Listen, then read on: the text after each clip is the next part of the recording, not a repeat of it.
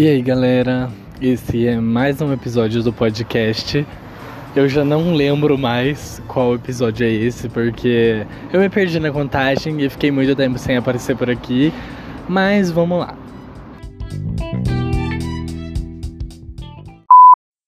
Bom, esse vai ser um episódio um pouco mais caseiro.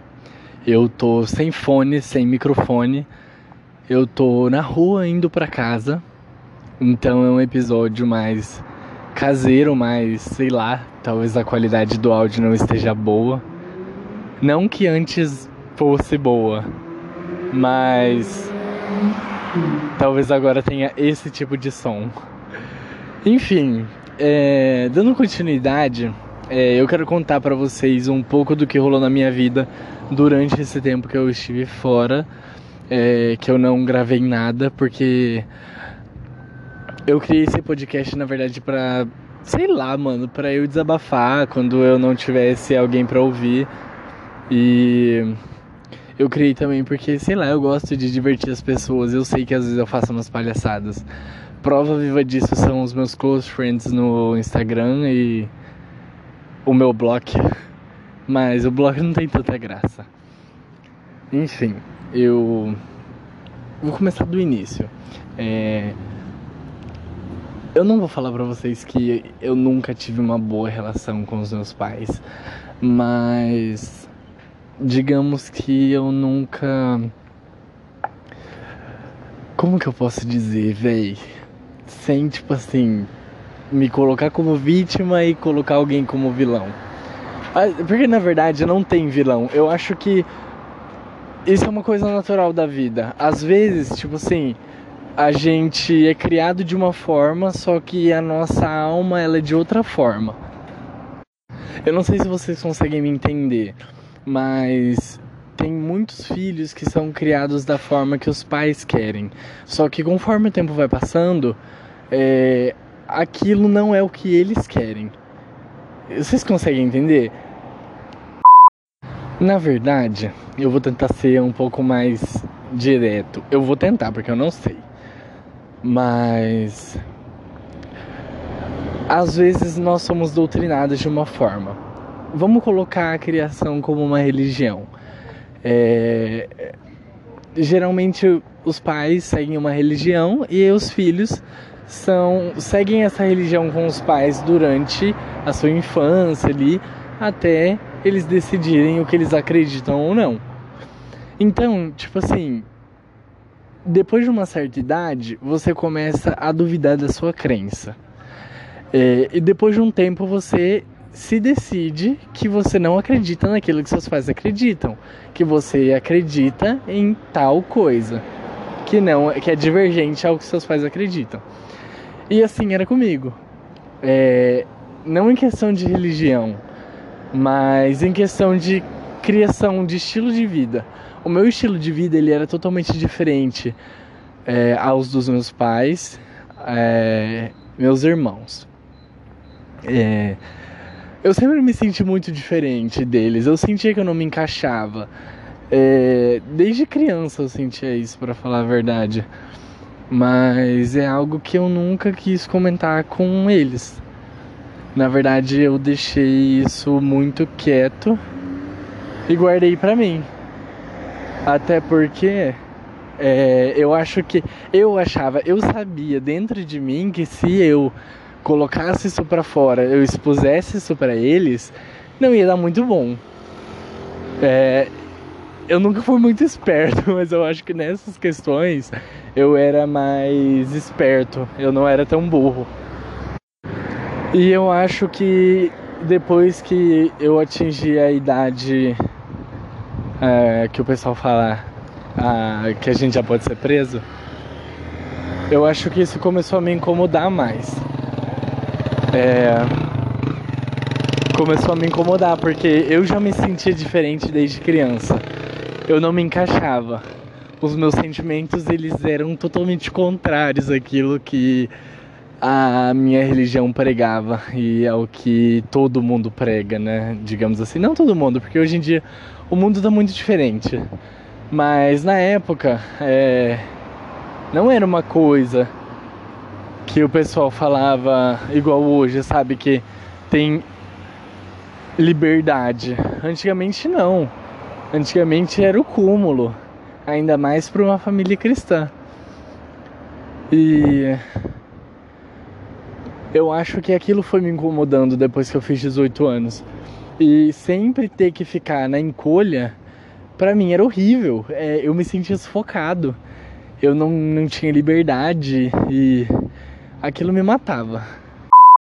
Enfim, eu não vou falar para vocês que eu não me dava bem com a minha família, mas também não vou falar para vocês que eu me dava bem com eles. Era eram momentos. Tipo, tinham momentos bons em que a gente se divertia, brincava, dava risada. Eu me sentia incluído. Mas também tinham aqueles momentos que eu me sentia fora do meio deles, que eu me sentia mal pelas coisas que eu ouvia, pelas piadas. E eu acho que. Não vou falar que é normal, mas. Em um processo de aceitação, as famílias passam por isso. É, é como eu já ouvi de várias mães e pais que têm filhos homossexuais. É, nenhuma mãe ou um pai é, planeja para um filho isso. Eles planejam um casamento, um casamento heterossexual, planejam, sabe, uma família para o seu filho, uma família heterossexual, uma família, como eu posso dizer, é... eu esqueci o termo lá que o Bolsonaro usa, sabe, aquele cara cagado. Mas é isso que sempre foi planejado para um, um filho ou para uma filha. E hoje em dia a sociedade está revolucionando demais. É, isso é muito bom. É, ver que muitas pessoas hoje têm uma mente mais aberta, é, muitas pessoas têm se disposto a ajudar a causa. É, eu não fui o primeiro e também não vou ser o último a ter que sair de casa por conta disso. É, eu estou evitando muito usar termos mais rudes em relação à minha saída de casa. É, eu não vou comentar aqui sobre o que realmente aconteceu, mas eu vou fazer um resumo do que aconteceu. Enfim. Bom, é, depois de todo esse rolo de não me dar bem com minha família, me dar bem com minha família, tentar ser incluído e não tentar ser incluído porque também rolava dias e horas que eu não queria. É, eu finalmente cheguei depois de muito, muita luta. Eu cheguei ao ano de 2020, que foi quando eu saí de casa por escolha própria. É, eu saí de casa porque eu quis, porque eu já não aguentava mais. É, eu saí de casa e vim para a cidade do meu pai, morar com ele. Morei o ano de 2020 inteiro com o meu pai. É, passei por momentos bons, momentos ruins e momentos difíceis. É, como todo pai também, é difícil para um pai aceitar a situação. É, mas o meu pai ele foi mais, como eu posso dizer? Ele não aceita, mas ele respeita é, a minha decisão de viver a minha vida desse modo. É, ele sabe, na, é, assim, eu não vou falar do pensamento dele, mas é basicamente isso. E eu morei com ele o ano de 2020 e voltei para casa da minha mãe em novembro do ano de 2020. É, muitos amigos me aconselharam a não voltar, é, porque sabiam o modo que eu ia ficar, sabiam o modo que ia ser eu não dei ouvidos. Até porque eu amo minha mãe, eu amo minhas irmãs, eu amo a minha família. Eu amo a minha família sem medidas. Eu daria minha vida por eles, mesmo toda essa situação que a gente está passando. É... Eu amo eles. Eu vou frisar isso várias vezes que eu amo eles. Amo muito eles. Mas eu voltei em, no, em novembro de 2020 e foi exatamente o modo como meus amigos disseram. É, não foi algo bom, foi algo que me deixou muito mal. Tive meus momentos felizes e tive meus momentos ruins, só que foram mais momentos ruins do que felizes. Então eu vi que aquilo não estava me agradando, não estava me deixando bem. E eu queria viver uma vida que me deixasse bem, que me deixasse feliz. É, eu tenho 20 anos e por 20 anos eu vivi uma vida de segredo, de mentira, de enganação e me escondendo. Escondendo quem eu era, escondendo quem eu sou. E eu passei 20 anos fazendo isso. E é basicamente assim a vida de um adolescente que tem que esconder quem ele é. A gente se esconde com medo de perder a família. A gente se esconde com medo do qual, de qual será a reação da família. A gente se esconde com medo da reação da sociedade. A gente sabe que não é uma reação boa. Eu já sofri muito, muito por ser quem eu sou. Já apanhei na escola, mas não adiantava eu correr para direção porque para eles eu dava motivo. Eu já sofri em barzinho, isso foi recentemente. É, foi uma situação horrível. Eu não desejo para ninguém. E eu creio, eu creio muito que o mundo vai mudar e que a mente das pessoas vão mudar e vão se abrir para isso, porque nós não não queremos, eu pelo menos, eu sou uma pessoa que não quer exigir nada. Eu só quero viver minha vida do modo que eu tenho que viver. Ela tem, minha vida tem que ser vivida. Eu não nasci para ficar me escondendo, para viver uma vida regrada a minha vida ela é uma vida que tem que ser vivida. Eu tenho que viver cada momento intensamente. Porque se eu não viver intensamente, não sou eu. Eu vou estar tá dando espaço para um Samuel chato, um Samuel que vai ser babaca com todo mundo, que não vai estar tá feliz vivendo o que ele está vivendo e que não vai ter sucesso. E provavelmente eu vou morrer aos 25 anos se eu tivesse me escondendo ainda.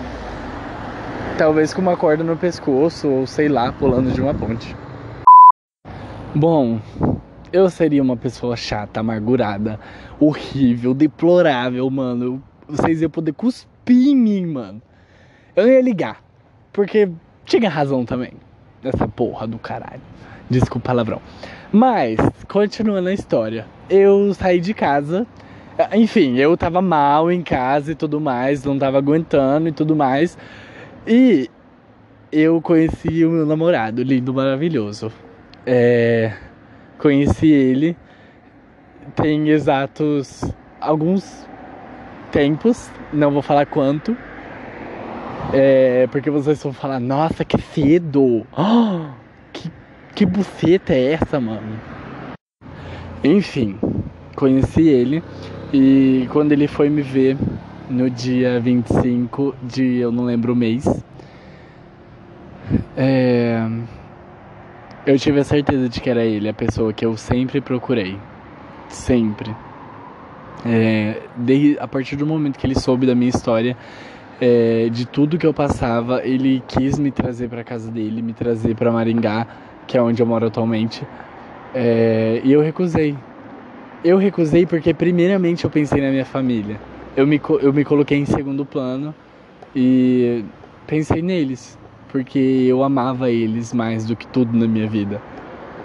Mas eu esqueci de me colocar em primeiro lugar. E eu acho que era isso que me deixava mal. Enfim, deu duas semanas que nós nos vimos, eu vim morar com ele. Porque eu não vou contar o motivo, mas eu vim morar com ele. E eu tô aqui. Só que, como a gente guarda muita coisa para nós mesmos, é, desde que nós nos descobrimos e passamos por todo aquele processo de não aceitar a gente como nós somos, não nos aceitar como nós somos e depois passar pelo processo de nos aceitar, eu acho que é muita coisa que fica acumulada. E depois de tudo que você se sente livre, você ainda tem que superar tudo que você passou. Você tem que aprender a se colocar em primeiro lugar. Eu falo por experiência própria. Eu entrei em vários relacionamentos por pura. Eu acho que eu fiz isso por pura vontade de não estar tá sozinho. Mas atualmente não é assim. Eu sei que muita coisa mudou e eu sei quem eu sou hoje, mas eu ainda tenho muita coisa para superar. Quer dizer, a gente não tá sozinho, mas muitas vezes a gente se sente sozinho pelo motivo de a gente não ter tudo que a gente tem, que, que a gente queria.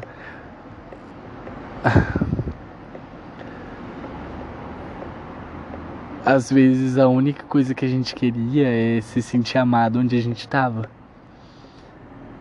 E a gente precisou mover céus e terras pra gente se sentir amado em um lugar que a gente nem imaginava. Mas essa é a vida. E a gente segue de cabeça erguida porque a gente tem que mostrar, mostrar para o mundo quem nós somos, quem nós nascemos para ser e quem a gente vai ser. Nós não somos aberrações, não somos endemoniados, nós não somos um defeito. Nós somos gente. Nós somos gente como todo mundo. Nós temos sentimentos, nós choramos, a gente fica com raiva. E isso é normal. Mas hoje eu sei que eu não tô sozinho. Eu acho que eu precisei de todo esse tempo para perceber isso.